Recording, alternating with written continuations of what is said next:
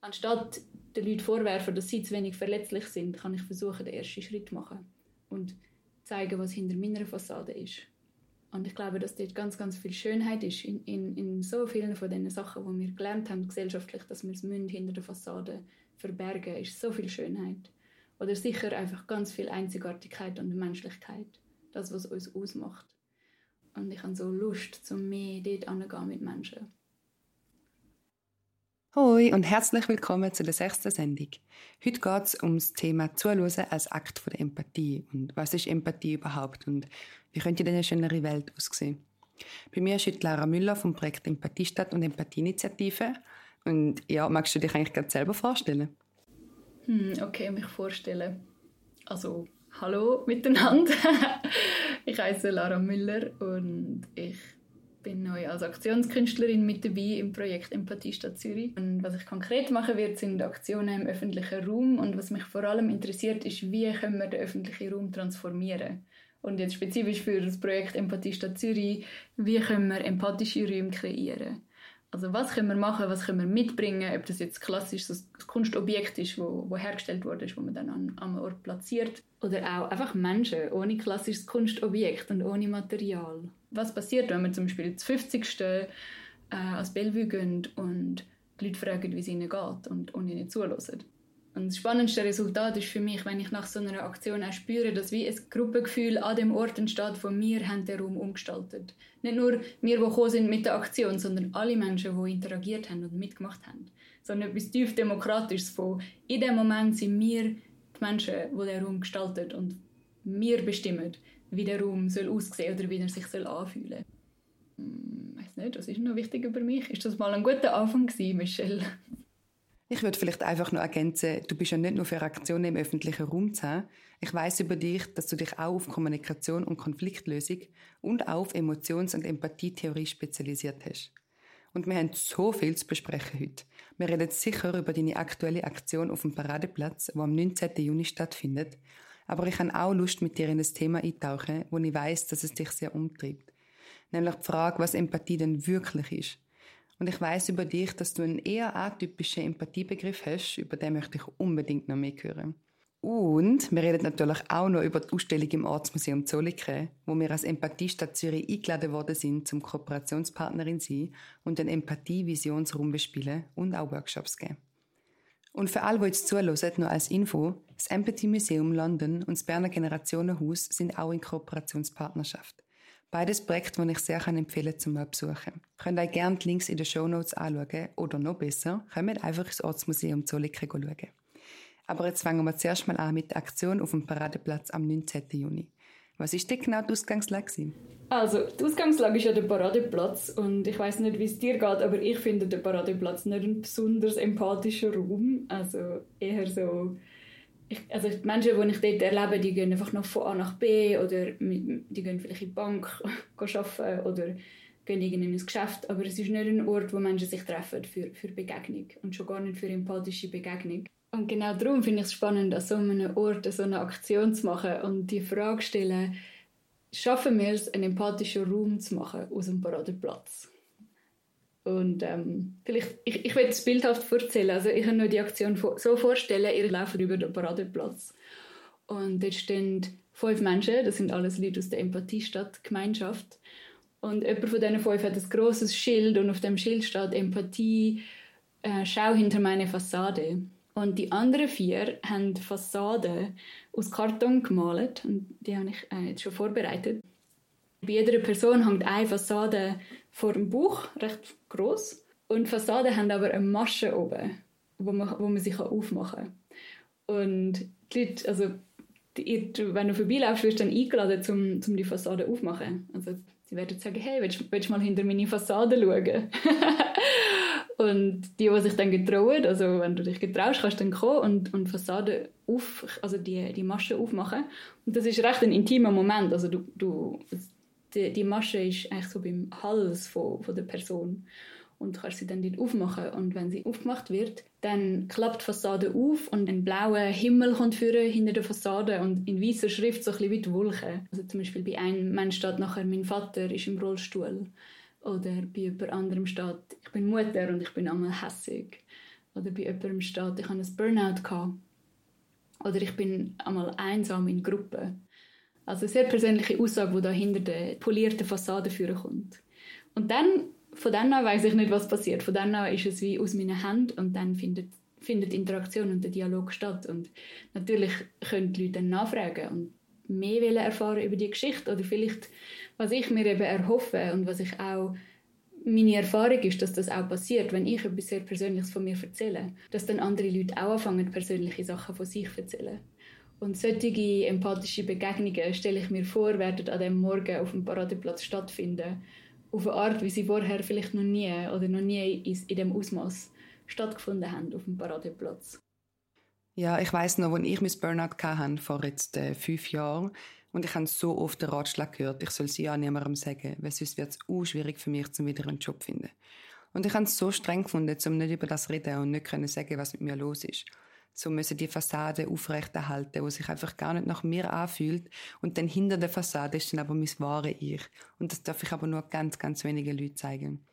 Und ich stelle mir es einfach gerade so schön vor, besonders also Orte wie am Paradeplatz, wo sich für mich nicht gerade mega nach verletzlichen Räumen anfühlen, dass man sich genau dort eben verletzlich zeigen kann. Worauf ich mit dieser Aktion will aufmerksam machen will, ist das, dass ja nicht nur am Paradeplatz, sondern auch ganz vielen anderen Orten ich das so fest von mir kenne, dass ich mit der Fassade umeinander laufe, dass ich mich nicht verletzlich zeige. Und das dann auch nicht viel empathische Begegnung möglich macht. Und wenn wir alle mit unserer polierten Fassade umeinander laufen, dann können wir uns gar nicht wirklich begegnen. Und natürlich braucht es, damit ich mich zeigen kann, braucht es auch einen empathischen Raum. Und jetzt am Paradeplatz haben wir es so gestaltet, dass wir es vorleben und das ist immer auch eine Möglichkeit, die ich kann ausprobieren kann. Wenn ich gerade selber genug emotionale Ressourcen habe und ich gehe in, in einen Raum, ich bin vielleicht damals Nachtessen mit, mit meinen Leuten oder was auch immer und ich merke so, hey, irgendwie ich wünsche mir, dass wir ein bisschen verletzlicher miteinander sein könnten. Denn anstatt den Leuten vorwerfen, dass sie zu wenig verletzlich sind, kann ich versuchen, den ersten Schritt zu machen und zeigen, was hinter meiner Fassade ist. Und ich glaube, dass dort ganz, ganz viel Schönheit ist in, in, in so vielen von den Sachen, die wir gelernt haben, gesellschaftlich, dass wir es hinter der Fassade verbergen, ist so viel Schönheit. Oder sicher einfach ganz viel Einzigartigkeit und Menschlichkeit. Das, was uns ausmacht. Und ich habe so Lust, zum mehr dort anzugehen mit Menschen.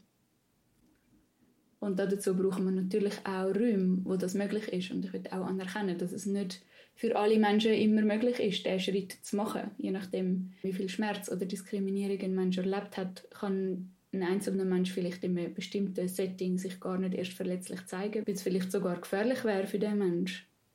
Und darum umso mehr zeigt die Aktion einfach auf, was wunderschön wäre, wenn wenn wir unsere Räume empathischer würden gestalten unsere, unsere Schulzimmer, unsere Arbeitsplätze, unsere Familie. All die Räume, wo wir so viel von unserer Lebenszeit drin verbringen, ob das jetzt private oder öffentliche Räume sind. Wenn stell dir mal vor, ich müsste nie eine Fassade tragen und wir könnten uns alle immer in unserer vollen Menschlichkeit begegnen und uns ja, und so staunen abeinander. Wow, wer bist denn du? Und was hast denn du alles da hinter, hinter deiner Fassade? Das habe ich ja gar nicht gewusst so spannend oder so berührend, deine Geschichte. Wir haben doch also auch tragische Elemente in unserer Geschichte. Wieso, wieso verstecken wir die? Wieso machen wir nicht Räume, wo wir auch die ganze Tragik vom Leben einfach dürfen zeigen Oder auch die ganze überschüssige Freude, wo wir wo ich zumindest ich gelernt habe, so mein Enthusiasmus, der ist nicht willkommen. So die übermäßige Freude am Leben und auch, dass alles Himmeltraurige, dass das alles Platz hat und alles darf gesehen werden und teilt werden in so einer Welt hätte ich einfach so fest Lust zum Leben. Ja, mega fest. Ich würde mir so fest eine Welt wünschen, wo ich kann die Leute hinter meine Fassade schauen lassen, weil ich nicht muss Angst haben Ich kenne das zum Beispiel, wenn ich auf der Straße unterwegs bin und zum Beispiel andere Frauen küsse, dass es sich für mich nicht überall gleich sicher anfühlt, um das zu machen. Und an manchen Orten entscheide ich mich halt dann dazu, um es nicht zu machen, weil ich Angst habe.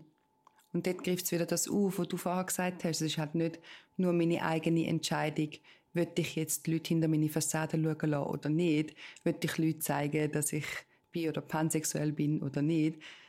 Sondern es ist halt auch eine gesellschaftliche Komponente dahinter. Gibt es die sicheren Räume, wo ich überhaupt kann, Leute hinter die Fassade schauen lassen, weil ich nicht Angst muss haben, dass ich in meiner Sicherheit bedroht bin, wenn ich meine Fassade fallen lasse. Und manchmal fällt es mir einfach so schwer, zu mir die Welt anders vorstellen, als sie gerade ist.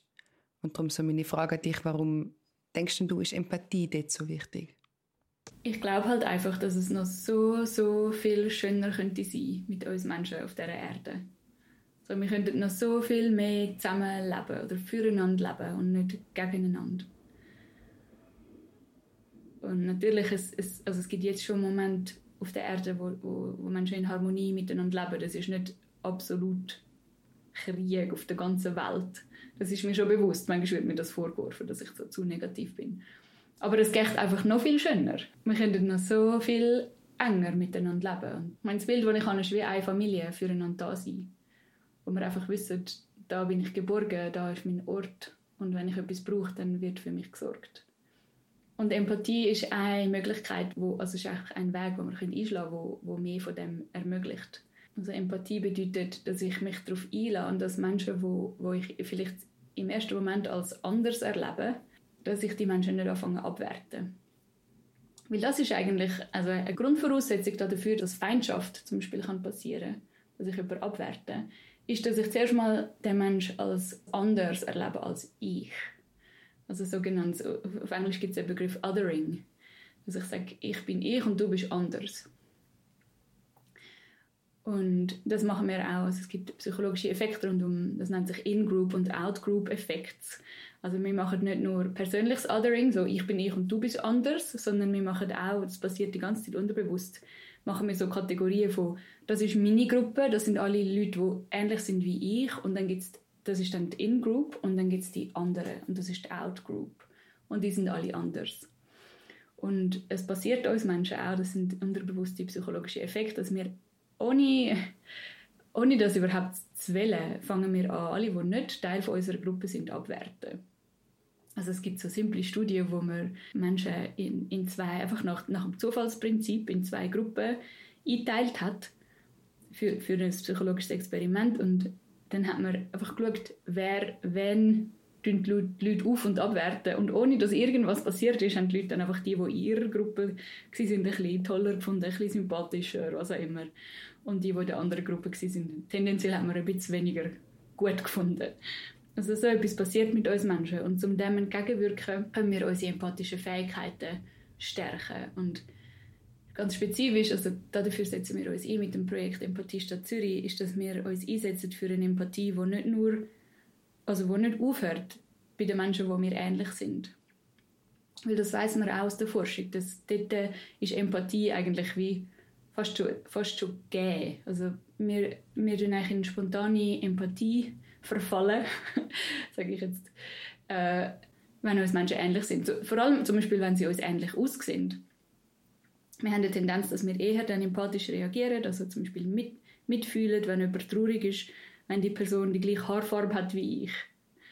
Ähm, wenn sie aber anders aussieht wie ich, dann, dann passiert die spontane Empathie weniger. Und wir vom Projekt Empathie Stadt Zürich setzen uns ein für eine Verstärkung von der Empathiefähigkeit und zwar aus, eine Ausdehnung auf die Momente, wo Menschen halt nicht ähnlich sind wie, wie wir. Was bedeutet es echt, so die, das ganze Beziehungsnetz von allen Umständen erlebt zu haben, die du erlebt hast. Deine ganze Geschichte, die du erlebt hast, die heute macht, dass du du bist. Kann ich, kann ich all die Geschichten hören und mich darin versetzen und es so gut es mir möglich ist nachfühlen. Ich kann es natürlich nie ganz nachfühlen, weil ich bin immer ich und ich erlebe die Welt immer durch meine Geschichte. Aber einfach so gut es mir möglich ist, mitgehen mit dem, was du erlebt hast wenn ich diesen Schritt mache, dann ist es recht schwierig, um dich, um dich abwerten. Tendenziell führt es eher dazu, also wir machen das ja auch mit Menschen, dass wir dann die Leute auch wirklich ihre Geschichten erzählen lassen und einander empathisch zuhören. Was hast du erlebt? In den allermeisten Fällen führt es halt zu Nähe, wenn ich zuhöre. Es berührt mich irgendwie gerade so von dir zu hören, dass es einfach einfacher ist, mit Menschen empathisch zu sein, wo wir eh schon ähnlich sind. Und dass es halt nicht so ist mit Menschen, die anders aussehen wie ich oder einen anderen kulturellen Hintergrund haben wie ich. Und dort finde ich es auch schön zu sagen, ja, Zuhören kann in den allermeisten Fällen zu mehr Nähe führen. Und das ist ja auch der Titel der Sendung, also Zuhören als Akt der Empathie. Und darum frage ich ja, ist Zuhören denn Empathie oder was ist Empathie? Das ist einfach eine gefährliche Frage für mich. Was ist, was ist Empathie? Den Empathiebegriff definieren, da könnte ich jetzt einfach einen dreistündigen Vortrag halten und ganz viel Detail erzählen. Und ich würde so gerne etwas erzählen, was jetzt heute relevant ist für diese Sendung. Und ich weiß gar nicht, wo anfangen. Irgendwie habe ich Lust, zum dort anfangen, wo ich gerade jetzt in dem Moment neugierig bin. Und zwar ist das eine Empathiedefinition, die recht fern ist von dem, was ich sonst so in der Literatur lese. Nämlich, mich interessiert, also ich habe noch nie Literatur dazu gelesen, vielleicht gibt es die Literatur, aber ich habe sie noch nie, sie ist noch nie an mich angetragen worden. Um, und ich freue mich darauf, wenn es dann passiert. und das, was mich momentan sehr interessiert, ist die Frage, was ist eigentlich Empathie als Beziehung? Also Empathie verstehe als eine Beziehung, wo zwei Menschen miteinander eingehen und nicht als etwas, wo in einem Individuum passiert, bezogen auf einen anderen Mensch. Das ist eine, ist eine ganz andere Herangehensweise an die Definition von der Empathie, als klassischerweise gemacht wird. Oder auch, was passiert, wenn ich mich empathisch einlade auf ein nicht-menschliches Wesen. Was ist das für eine Beziehung? Was sind das für Qualitäten? Oder was, auch was ist das für eine Praxis? Auf der Handlungsebene kann man das ja beschreiben. Was praktiziere ich dann in dem Moment, wo ich mich empathisch, in eine empathische Beziehung begib mit einem anderen Menschen oder eben zum Beispiel mit dem Wald? Was mache ich dort ganz genau? Ja, das interessiert mich. Was ist das für eine Beziehung und was ist das für eine Praxis? Und irgendwie, bevor ich jetzt da abschweife, in, das sind ja auch ganz eigentlich sehr frische Gedanken. Wir haben die als Empathiestadt wirklich noch nie so nach außen getragen. Ja, und bevor ich jetzt genau darauf eingehe, was das für Qualitäten sind oder auch was, für, was das für eine Praxis ist, die empathische Praxis, habe ich Lust, um nochmal zusammenzufassen, was sind denn so Standarddefinitionen von Empathie? Eben wie gesagt, dort geht man wie von einem Subjekt aus, von, von einem Individuum, meistens also auch von einem Mensch.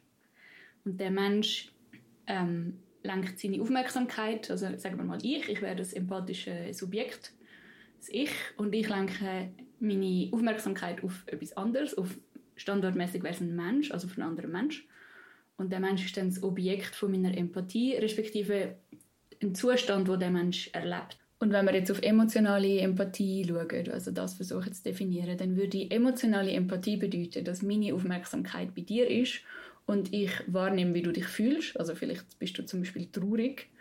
Und wenn ich dann auch traurig werde, wenn ich das gleiche Gefühle wie du fühlst, dann bin ich empathisch, laut der Definition von emotionaler Empathie. Und jetzt gibt es aber etwas, was das Ganze noch bisschen verkompliziert. Nämlich gibt es momentan so eine Trendtheorie in der Psychologie und der Philosophie und also in der Neurowissenschaft, wie unser Geist funktioniert und die heißt Predictive Processing Theory of Consciousness. Und laut dieser Theorie, also die ist noch wichtig zum Verstehen, weil die heute auch integriert wird in, in Definitionen von Empathie. Und laut dieser Theorie haben wir nie direkten Zugang zur Realität, sondern das, was wir wahrnehmen als Realität, ist immer nur unsere beste Vermutung von dem, was real passiert. Und damit ist natürlich ganz vieles problematisch also, und, und auch spannend. Also, also problematisch im Sinne von kompliziert. Was heißt denn das und wie können wir das erforschen? Und das heißt, bezogen auf Empathie kann ich ja nie, ich kann nie wirklich wissen, wie du dich fühlst. Und laut dieser Theorie kannst nicht einmal du selber wirklich wissen, wie du dich fühlst, aber das kann man ja auch bestreiten. Also gibt es ja auch Stimmen, die das bestreiten. Aber auf jeden Fall, ich kann, ich denke, da gibt es vielleicht, vielleicht mehr Einigkeit darüber. Ich kann sicher nicht wissen, wie du dich wirklich ganz genau fühlst, weil das, das Gefühl, deine Trauer, ist immer noch deine Trauer. Du erlebst sie durch deinen Körper, durch deine Geschichte. Und ich kann nie genau das gleiche Gefühl, wie du fühlst. Das ist mir gar nicht zugänglich. Das heißt, was ich eigentlich nur kann mitfühlend erleben, ist, ich kann meine beste Vermutung anstellen von dem, was du eigentlich fühlst. Das wäre dann das Predictive Processing. Ich, ich erstelle eine Vermutung von, wie es dir echt geht und das imitiere ich dann, das Gefühl. Und laut dieser Definition von emotionaler Empathie, was so ein State-of-the-Art-Definition ist von emotionaler Empathie, lautet dann Definition so, dass Empathie ist der Moment, wo ich das fühle, von dem ich denke, dass du es fühlst. Oder was meine beste Vermutung ist, von dem ich denke, dass du es fühlst. Also, dass ich versuche, wie so näher wie möglich an dieses Empfinden herzukommen. Also, meine Neugierde geht dort her. Wie ist es echt, dies da zu führen? Gibt es noch Kritik an dieser Definition? Ich fühle, was du fühlst. Und das ist dann Empathie. Die Art von Empathie wird auch sehr kritisiert. Ähm, gibt es ganze Artikel oder sogar Bücher. Es ist immer ein Buch geschrieben worden. Ähm, das heißt sogar Against Empathy von Paul Bloom. Und Kritik, wo kommt, also es gibt verschiedene Kritik, aber eine macht für mich sehr Sinn. Die ist die, dass, dass es halt nicht immer hilfreich ist, wenn ich deine Gefühlszustände imitiere. Also zum Beispiel, wenn du in, in Rage bist oder tiefen Hass empfindest und ich dann auch in Rage komme oder auch tiefen Hass empfinde, dann übernehme ich die Emotionen und fange dann auch an prügeln gegenüber einer anderen Gruppe oder so. Oder auch wenn du zum Beispiel bodenlose Hoffnungslosigkeit empfindest und Empathie bedeutet, ich empfinde dann auch bodenlose Hoffnungslosigkeit, dann kann ich dich ja nicht mehr unterstützen, weil ich zerkehe dann in meine eigene Hoffnungslosigkeit und wird handlungsunfähig. Das heißt, dort äh, wäre es sinnvoll, etwas anderes zu praktizieren. Und dann wird es natürlich wieder spannend zu überlegen, okay, entweder wir können den Empathiebegriff eng behalten und sagen, wenn das Empathie ist, dann ist es etwas Schlechtes.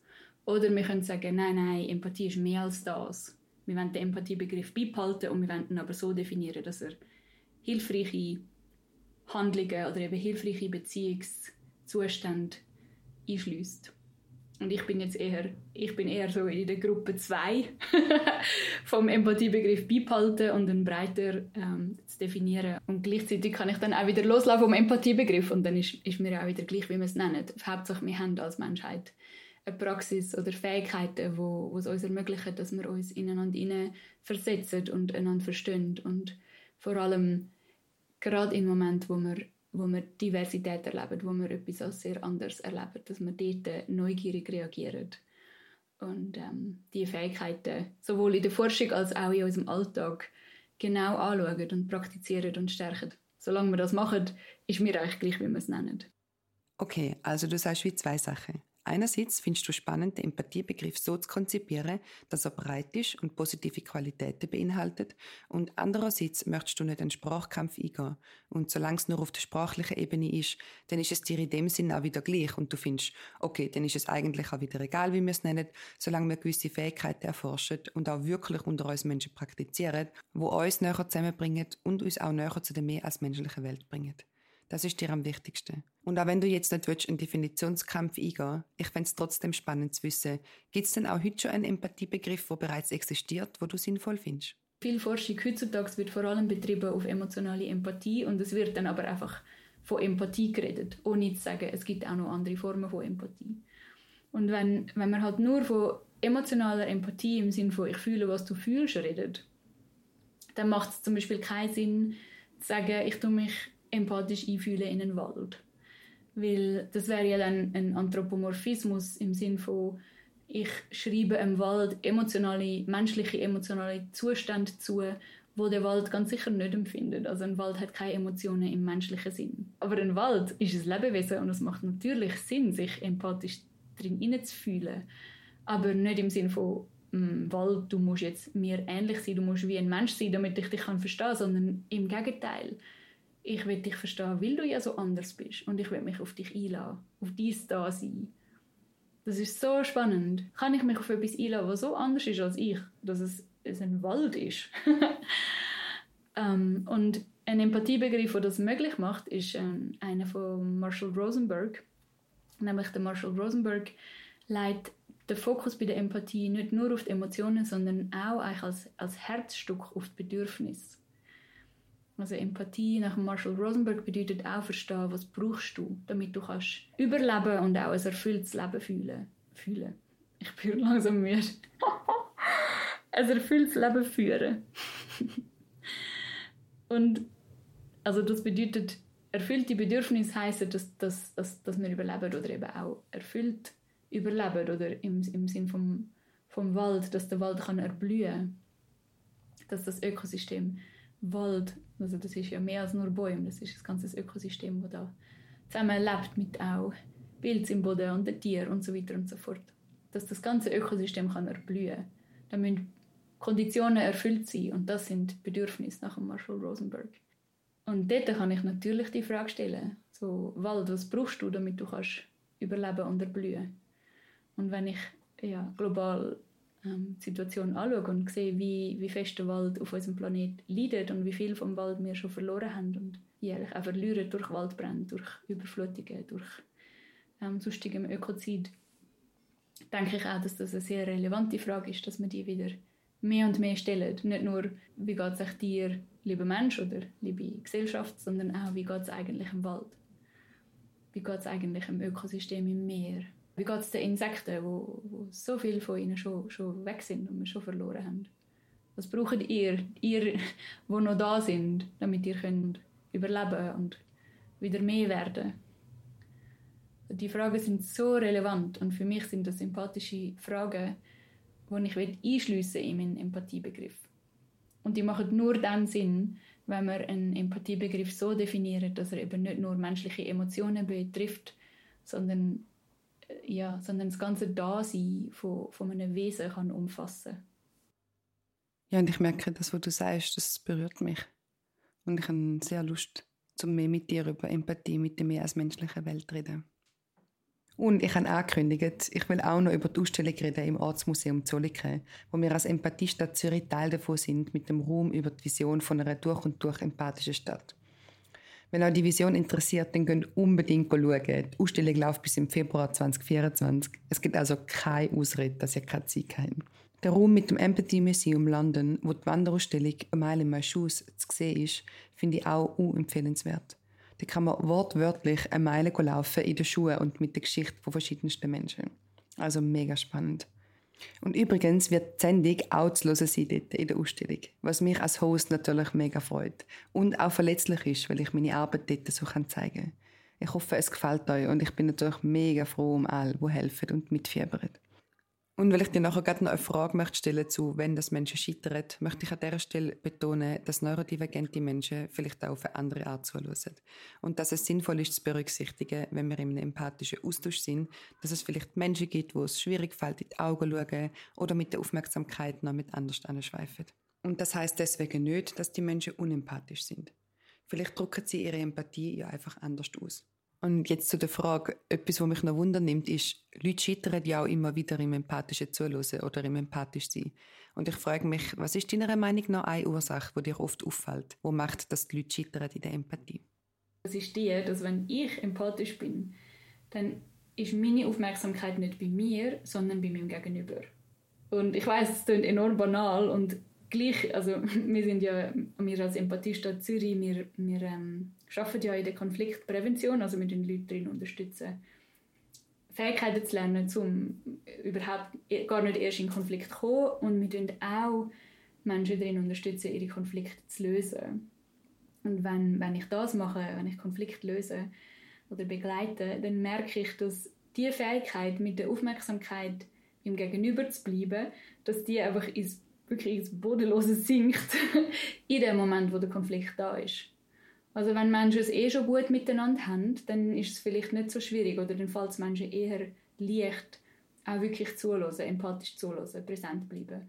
Aber sobald wir in Konflikt miteinander sind, Meinungen sich unterscheiden oder eben sogar Leute wie so in, in sag jetzt mal so angriffiger Sprache miteinander reden,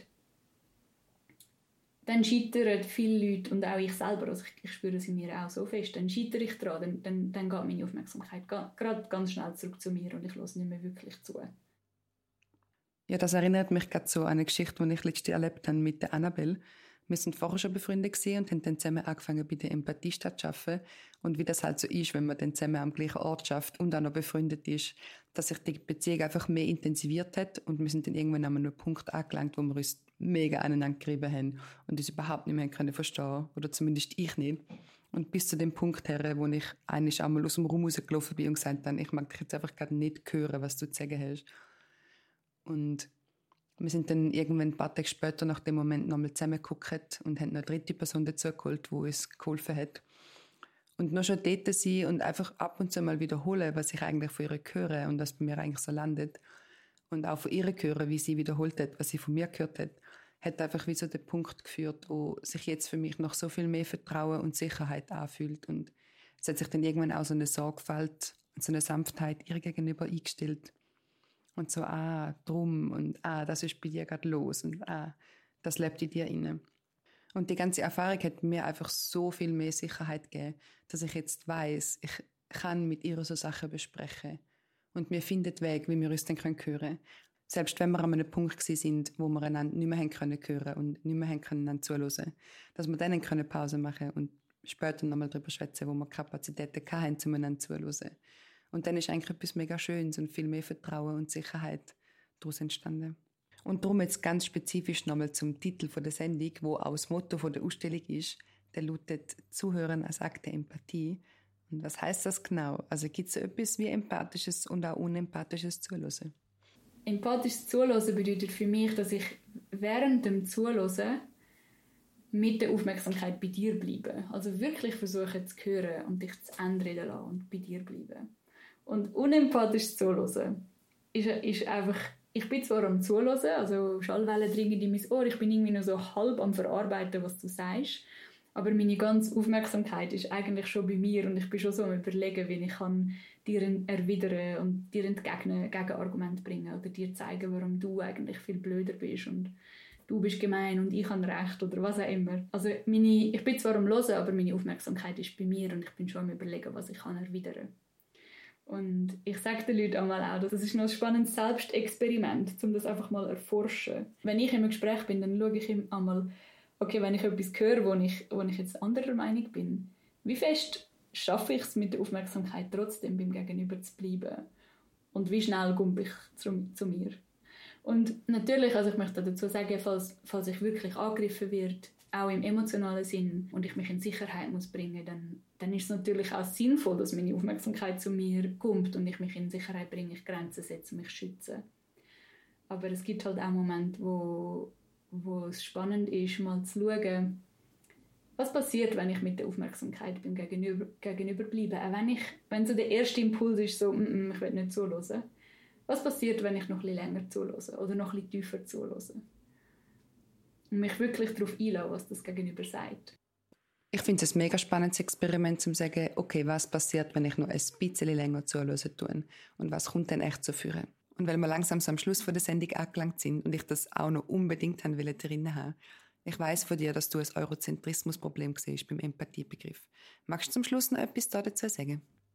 Emotionale Empathie, wenn man das versteht als ich fühle das Gleiche wie du fühlst, dann ist das eigentlich nur möglich in einem Verständnis, also in einem eurozentrischen Verständnis von Emotionen. In einem Verständnis, wo alle Menschen, egal was für eine, aus welchem Kulturkreis sie kommen, dass sie genau die gleichen Emotionen können empfinden können.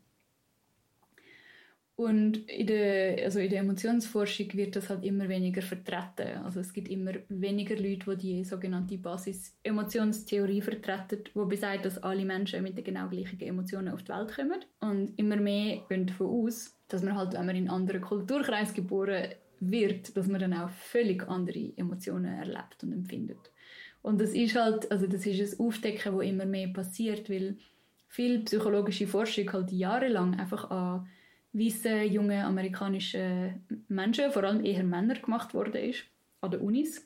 Und ähm, erst seit kurzem, also in der Forschung, schon seit mehreren 10, 20 Jahren, aber das ist halt für, für die Forschung immer noch jung, hat man gemerkt, ah, ups, wenn man andere Leute, andere Kulturkreise, andere Altersgruppen etc. untersucht, dann können wir ganz andere Sachen führen. Und das ist halt auch passiert in der Emotionsforschung. Und darum, wenn emotionale Empathie bedeutet, ich muss genau das Gleiche fühlen, wie du fühlst, dann kann ich das ja nur bei Menschen, die, die im gleichen Kulturkreis aufgewachsen sind wie ich und denen ihre Emotionen ich überhaupt kann nachfühlen und wenn ich dann einem Menschen begegne, der aus einem völlig anderen kulturellen Kontext kommt und andere Emotionen empfindet, wie ich, dann kann ich die ja nicht nachfühlen. Aber ich kann immer noch mit meiner Aufmerksamkeit empathisch bei den Emotionen von, dem, von meinem Gegenüber sein. Und ich möchte einen Empathiebegriff haben, wo auch Empathie und emotionale Empathie mit einschließt für Menschen, die, die aus anderen kulturellen Kontexten kommen. Genau deswegen will ja Empathie soll eine Brücke bauen zum Erleben von Menschen, die anders sind als ich und nicht nur mehr Nähe zu Menschen, die mir eh schon näher und ähnlich sind. Und vielleicht merkt ihr ja jetzt, dass ihr das eigentlich auch gerne würdet in der Praxis umsetzen. Weil Lara und ich haben jetzt heute vor allem viel über Begriffe und Definitionen geredet Und uns ist es auch mega wichtig, dass wir das üben können und in dieser Kommunikation leben können. Also die Praxis Zuhören als Akt der Empathie. Okay, aber wie geht das in meinem Alltag? Und genau zu dieser Frage gibt es ein ganzes Wochenende mit der Tanja Walliser, wo wir die Praxis miteinander anschauen und üben. Und zwar am Samstag und Sonntag, 7. 8. Oktober, jeweils von 10 bis 5 Uhr und es gibt auch eine Mittagspause. Und wenn du jetzt Lust hast, dich mit mir weiter austauschen, dann werde ich als Umweltgerechtigkeitsaktivistin an der Vernissage am 22. Juni im Ortsmuseum Zolliken sein und über Empathie mit der mehr als menschlichen Welt reden. Das war es mit der heutigen Folge. Weil sich ein paar Menschen gewünscht haben, gibt es immer noch einen kurzen Abspann. Und wenn du irgendwie merkst, du hast Feedback oder möchtest dich austauschen oder irgendetwas mitteilen, dann kannst du das mega gerne machen an michelle.empathiestadt.ch. Danke vielmals fürs Zuhören und bis ganz bald. Tschüss!